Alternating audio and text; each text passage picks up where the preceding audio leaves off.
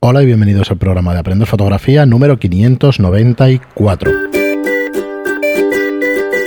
Hola, soy Fran Valverde y como siempre me acompaña Pera la Regula. Hola, ¿qué tal? Muy buena, espera.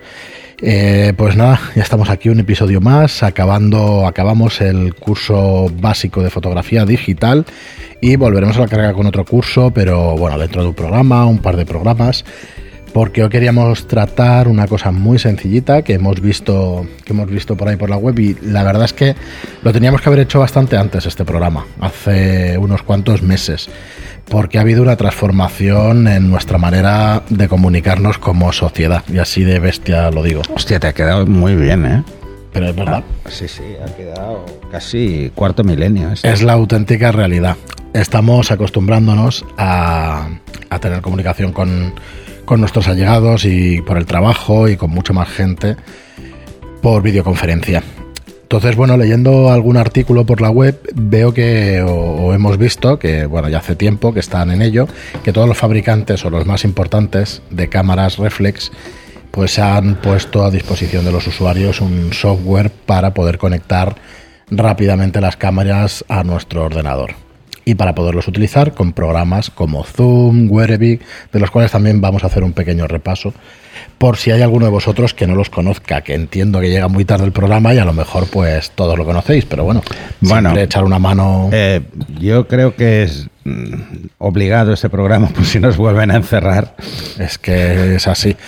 Y bueno, ya, ya os digo, viéndolo, digo, bueno, vamos a darle un pequeño repaso a los principales fabricantes y decir varias cosas. La primera es que años A, hace unos años, no era tan fácil conectar las cámaras reflex a los ordenadores.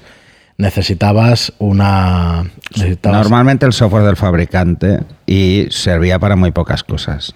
Ya, pero conectabas y por Live View y tal, pero eso de utilizarlo como cámara para videoconferencia y tal, para lo hacer, capaban. Para hacer disparo remoto, básicamente. Había, había pocas opciones. Una era el disparo remoto, por ejemplo, para la gente que hace Astro y se lleva el portátil, pues es muy útil. O para hacer bodegón es muy útil. Incluso para en moda, pues yo lo utilizaba pues para hacer moda catálogo. Por eso la mayoría mm, de softwares de, que existen, de terceros, no solo de fabricante, eh, tienen el Cethering, que es esto, básicamente. bueno, ¿qué, ¿qué fabricantes son los que han empezado a hacer pues este software? Eh, hace dos o tres días se lanzó Sony. Así que... Ha sido el último en aterrizar. Correcto, ¿vale? Eh, la aplicación de Sony se llama Imagine. Yo, creo que, que, es porque había alternativas para Sony. O sea, había softwares que podían conectar con las cámaras a modo de webcam. Sí, todas las capturadoras de vídeo, como el Gato, que es una marca muy famosa de capturadora de vídeo, Blackmagic, claro, pero todos estos aparatos. Un aparato de hardware. Correcto, pero es que hasta ahora era así, lo tenían todo capado. Claro, aquí la necesidad aprieta. Al final dicen, bueno, utiliza tu cámara aunque solo sea. Sí, sí, sí. Que, mira, vamos a tratar primero una cosa. Esto es deducción, no lo sabemos exactamente. Bueno, igual tú sí, pero. ¿Qué puede pasar con las cámaras cuando las utilizamos? Durante tantas horas para emitir vídeo? Pues que se caliente mucho el sensor porque es muy grande. Eh, por eso las webcam aguantan tanto, pues es pequeño, en un espacio proporcionalmente muy grande en cuanto a carcasa. Hmm. Eh, y por lo tanto pues se calientan menos porque también hay menos resolución, hay menos densidad de puntos. Eh, bueno, es un poco. Los puntos son muy pequeñitos, tienen mucho ruido, son cámaras muy simples. Son como las de los móviles, que pueden aguantar mucho, porque los sensores son como los del móvil. Eh, de hecho, en ese confinamiento yo he utilizado el móvil y de hecho en los últimos cursos los he grabado con, el móvil. Eh, porque bueno, pues los móviles hoy en día son Full HD, 4K, bueno, graban a lo que quieras. Evidentemente no es una calidad como puede tener una cámara reflex, pero más que suficiente para, Internet. Pensemos que, trabajar por encima de Full HD hoy por hoy es no solo difícil, sino que poco recomendable, por lo que pesa. De hecho, hay programas, eh, creo que es el StreamYard. Os dais cuenta eh, que si os vais por encima de Full HD e intentáis trabajar, a, por ejemplo, a 30 frames, ya no hablemos de 60, veréis que los descuadres de audio son brutales. O sea, Bueno, directamente Stringer no te deja pasar de 720. O sea que. no, sí, sí, te deja pasar, pero Igual la versión de pago, la de. No, pero por ejemplo, mm, esto lo verás en, en vídeos de YouTube incluso. ¿Vale? Eh, os daréis cuenta de que si hay una resolución por encima de Full HD, empieza a haber problemas. Y, y es por el ancho de banda. O sea, en definitiva, el ancho de banda está evolucionando también. Y ahora los fabricantes, bueno, los fabricantes, los proveedores eh, se tienen que poner las pilas porque no dejan de vender eh, 5G y todas estas historias, pero la infraestructura no lo aguanta. No, Y lo hemos visto en la pandemia. Hemos visto en la pandemia que, que había gente en zonas de España que se quedaba sin, sin ancho de banda, de golpe. O sea, que igual estabas teniendo una videoconferencia y dice, uy, a esta hora jodido. Pues ya está, eh, era por esto. Así que se va a tener que poner las pilas mucha más gente. Y esto es así. Y luego otras, otras plataformas. Está Netflix, está Amazon Prime. Todas estas plataformas de video streaming chupan mucho y están consumiendo muchísimo ancho de banda genérico. Así que ya podéis tener una fibra de 600 megas que, que no depende solo de vosotros, de lo que estáis pagando. Bueno, eso ya lo sabéis. Sí, que- otra cosa que decir, bueno, imaginaos si va hacia ahí que el mismo WhatsApp, que supongo que, que, que lo sabéis de sobra, pues ya no llama videoconferencia o ya no llama vídeo o ya no llama llamada, sino que lo llama directamente sala. O sea, para que montes una sala y que puedas hablar entre unos cuantos. Así que, bueno, imaginaos hacia dónde va. Bueno, en fin, tenemos seis firmas de fotografía, ¿vale? Que son casi todas las importantes que se han lanzado y Ah, que ahora de- están dando ah, este software. Ahora lo estaba pensando. En vez de decir el Netflix de la fotografía, porque eso ya nos lo han copiado, ahora podríamos decir el, el Prime de la fotografía. Sí, ya se ha metido todo el mundo a estos Porque contenidos. Amazon, oye, fantástico, ¿eh? Está cada vez mejor. Estoy encantado. Sí. Estoy encantado. Así que Netflix creo que no. No, no. Bueno, irán cambiando, luego se pondrán las pilas los otros, ¿Sabes- estas sabes cosas el problema? El problema es que como tienes los envíos gratis, te engancha el cabrón a pedir cosas absurdas. Esto es, es- ¿cómo, cómo nos conocen? ¿Cómo Joder, nos conocen? Y más que nos conocerán. De hecho, el siguiente capítulo me había apuntado. Luego, bueno, ya lo trataremos en el siguiente. A ver si, si va por aquí la cosa. Vale, vale. Si va por aquí la cosa. Bueno, decir, ¿por qué vamos a utilizar nuestra cámara reflex para hacer estas videoconferencias? Básicamente por calidad de imagen. Bueno, videoconferencias o incluso grabación de youtubers, ¿eh? porque no todos los youtubers tienen una digitalizadora de vídeo. Claro, es ¿vale? que. Porque vale dinero, esto vale dinero. Y estamos Es hablando que- de que hacer la conexión así Correcto. solo necesito un cable USB. No necesito nada más. Claro, si necesitas una capturadora es por velocidad de proceso, entiendo. Claro. Y que, que, bueno, que el Por procesador- decodificación, más que otra cosa. O sea, este- te- necesitamos decodificar y recodificar a un formato inteligible, ¿no? Claro, no sé, nosotros la probaremos a partir de este programa y eso. Yo pienso conectarla y ver cómo funciona, porque la. Yo la lamentablemente Z5 mis cámaras no, están en la lista. Están Las- añadiendo cámaras cada mes, pero de momento la, la mía es muy vieja para ellos. Ya no quieren darle soporte a ninguna de las claro, dos. directamente. Eh, Bueno, la Mar 2, la 5 de Mar 2 directamente tampoco está. o no, sea que- claro, porque es de la misma época que la mía. Así que nada, que, es, que somos unos parias, nos tienen ahí olvidados a los fieles.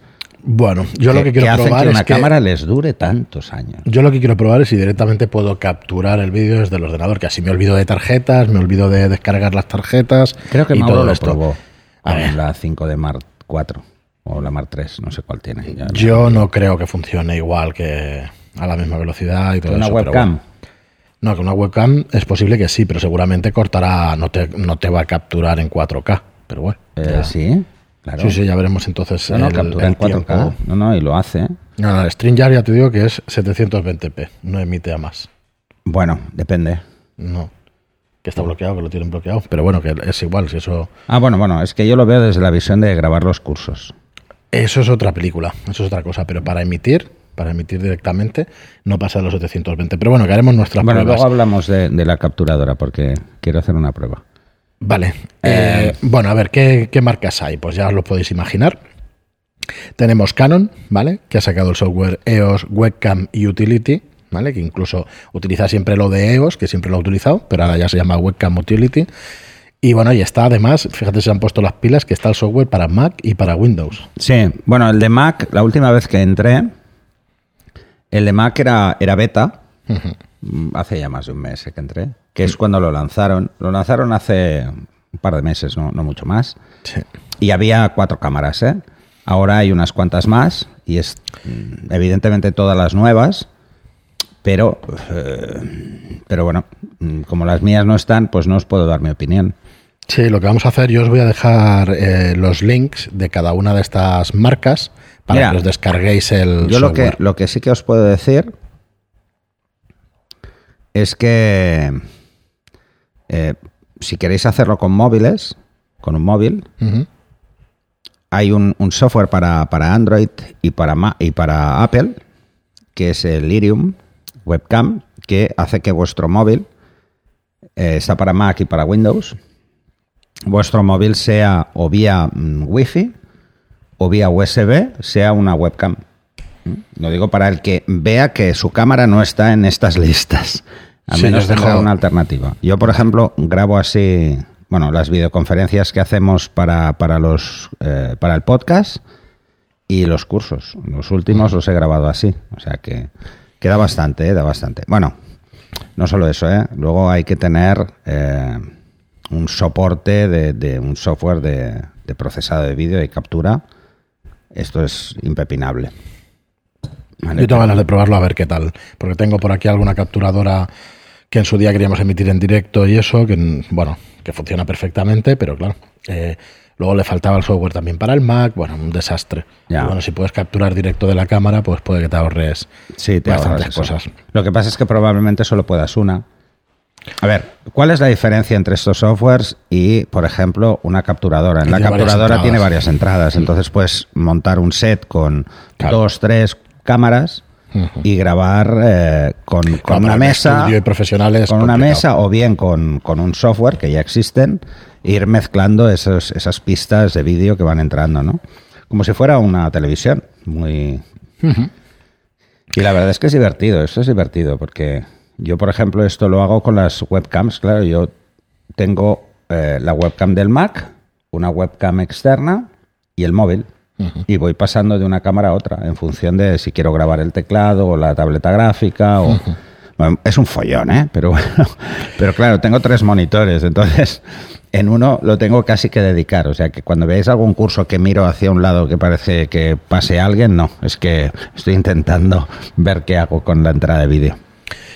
Muy bien, pues los fabricantes. A. Tenemos a Canon, como decíamos, el EOS Webcam Utility, que os va a decir, hay una lista de cámaras compatibles, de cámaras EOS Reflex, de Y cámaras EOS sin espejo y de incluso compacta, las PowerShot. ¿vale? La G5X, Mark II, la PowerShot pero fíjate, G7. ¿eh? antes decían las Canon R y ahora ponen EOS R, aunque ya la montura no es EF, es otra montura. No, pero poquito a poquito le han puesto EOS otra vez. Vale, bien. Van transformándolo. Sí, pero no era EOS. O sea, mm, porque mm, salía de la línea, pero ahora todo es EOS. Correcto. Al final, sabes que el marketing Sí, sí, es, sí, es el un tema de nomenclatura para que, para que la gente sepa que tienen la misma calidad, quizá, para equipararlas a las otras. Vete tú a saber Claro. por qué. Bueno, luego tenemos a Fuji, Fujifilm X Webcam. También tiene el software, ¿vale? Para el sistema Fujifilm X y para el sistema, para las cámaras con sistema GFX, que también son las, las pequeñitas. Eh, ya os digo, dejamos el, el link a, A, a las descargas de los software de estos fabricantes. Y por ahora, tanto Canon como Fuji tienen software para Mac y para Windows. Luego tenemos Panasonic. Panasonic tiene el sistema G, que es micro 4 tercios, y tiene el sistema S, que son sus full frame. También soportan. Aquí en este caso tenemos seis, seis modelos de cámaras, tres para el sistema G y tres para el sistema S, pero también pues tienes el software para Mac y para Windows. El siguiente es Olympus, que sabéis que hace poco pues eh, fue absorbida y ya veremos si continúa la marca, la marca o no. Y tiene para cámaras del sistema OMD, ¿vale? Incluso la, la E M1 Mark II y Mark III, que son antiguas, o la M1X y todo eso, pues también tiene soporte para Windows y para Mac Está en beta. también. Efectivamente, este software está en beta El Nikon Webcam Utility pasa exactamente lo mismo. Está en beta también.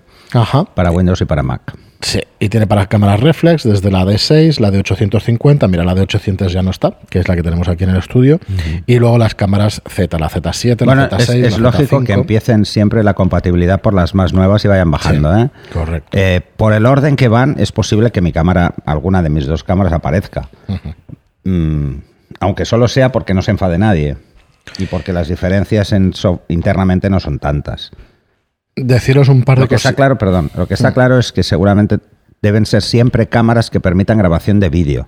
Si no tienen grabación de vídeo y por Sí, lo tanto no tienen la espera, solo pueden tirar de, de utilizar el sensor como lo utiliza el Live View, que no, no es suficiente calidad como para, para tener un vídeo. Claro, aquí tenemos varias cositas. Primera que necesitáis o un montón de baterías, que no es efectivo, o directamente el cable para enchufar a cable. corriente.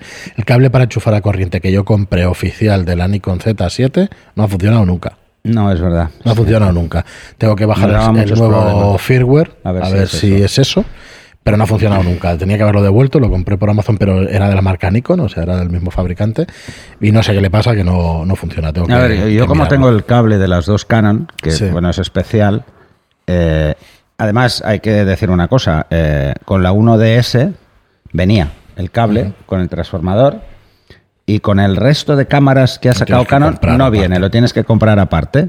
Por ejemplo, la 1DX no lo traía No, y, no es barato, ¿eh? No y la baratos. 1D no lo traía. No, bueno, vale como 80 euros el- Sí, sí, no son baratos. ¿no? eh, la historia esta. Entonces, barato no es. Valía bien. 80 euros hace 12 años. Sí, sí, seguramente estará por los 100 y hoy en día que necesitas 13 más. ya, 13 es que es el precio de una cámara, de una webcam.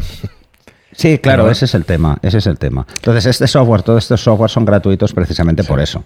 Sí. Porque si tuvieses que pagar por poco que fuera, No, no, no lo ya utilizarías. no claro. lo iba a usar nadie. La calidad de estas cámaras, pues bueno, es que no tienen, no tienen color. Si tenéis que hacer streaming por lo que sea, eh, para trabajo y eso yo entiendo, quiero decir, para videoconferencia, para, para trabajo Bueno, igual no pero es que la ventaja es que tenemos un objeto, o sea, podemos utilizar objetivos. Y que no Eh, necesitas capturadora. No, exacto, pero es que además, mm, claro, no es la misma calidad en cuanto a contraste que te puede dar un objetivo, una buena focal de Canon, de Nikon o de cualquier fabricante, que una lente mm, que distorsiona una barbaridad como las que montan las webcams. Pero bueno, ahí está la diferencia de precio, esto es más que evidente. Pues por último tenemos el Sony Imagine Edge Webcam que es para Windows solo por ahora, ¿vale? Temporalmente seguro, porque seguro que se ponen las pilas. Lo que podrían hacer es ponerles todos el mismo nombre, macho.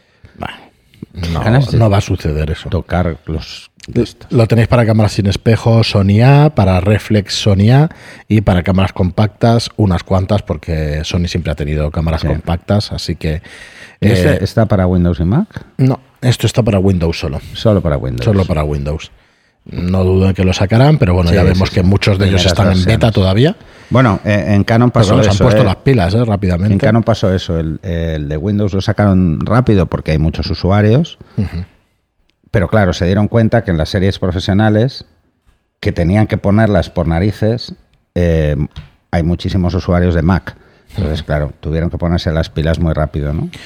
Muy bien, pero Aunque, pues, aunque los, los entornos de desarrollo hoy en día son bastante exportables de una plataforma a otra. Pues vamos a dejar aquí el capítulo. Eh, si os interesa el tema y queréis que hagamos, mm, bueno, una comparativa, como mínimo es- es- explicaros un poco qué softwares podéis utilizar para el tema de videoconferencias, como Whereby, como Zoom, como StreamYard y todos estos, pues les podemos dar un repaso porque hemos ido utilizando. No, además aquí tenemos Canon. Nikon, podemos tener Sony sin problemas. Eh, sí, porque Mauro tiene una Sony también, aparte Sí, de la sí. Canon. O sea que... Yo probaré la Nikon estos días y ya, ya os diré a ver qué tal, a ver cómo va. Y bueno, la Canon también sin espejo también la probaré, a ver qué tal qué tal resultado da, porque realmente... Y, y probar Bueno, además si quieres los la Canon, la pruebo a la y vez. grabo el curso que estoy preparando con esa. Así. A ver qué tal. Al final necesitas también un poco de luz, porque está claro, pero bueno. Bueno, pero la luz la tengo, teoría. hombre. La luz tengo. Vale. Muy bien, bueno, pues nada. eh, ah, bueno, esa es una de las ventajas del móvil, ¿eh? Que están pensados con una sensibilidad altísima. sí, claro. y la verdad es que me da una calidad muy buena. Lo Pero que la es, prueba es un co- reflex. ¿Sabes cuál es el coñazo del móvil? que siempre que te pones a grabar te llaman por teléfono. Es que el móvil pues está para eso. No, no, no. O sea, lo que tienes es que desconectar el teléfono. Porque si no lo desconectas, es que te van a entrar llamadas. Bueno, hay que decir que, por ejemplo, este software eh, anula las llamadas, ¿eh? pero los mensajes no puede. Los eh, WhatsApp sí, parece que sí, que si lo tienes en silencio no entran, en silencio, pero que sí, pero en Telegram sí que se me cuelan. Muy bien, pues hasta aquí el programa de hoy. Ya nos diréis si es interesante, si queréis que hagamos un repaso por estas plataformas de streaming y, o de videoconferencia. Y nada más, muchísimas gracias a todos por estar ahí, muchas gracias por vuestros comentarios de 5 estrellas en iTunes y por vuestros me gusta y comentarios en iBox. Gracias y hasta el próximo programa. Hasta el siguiente.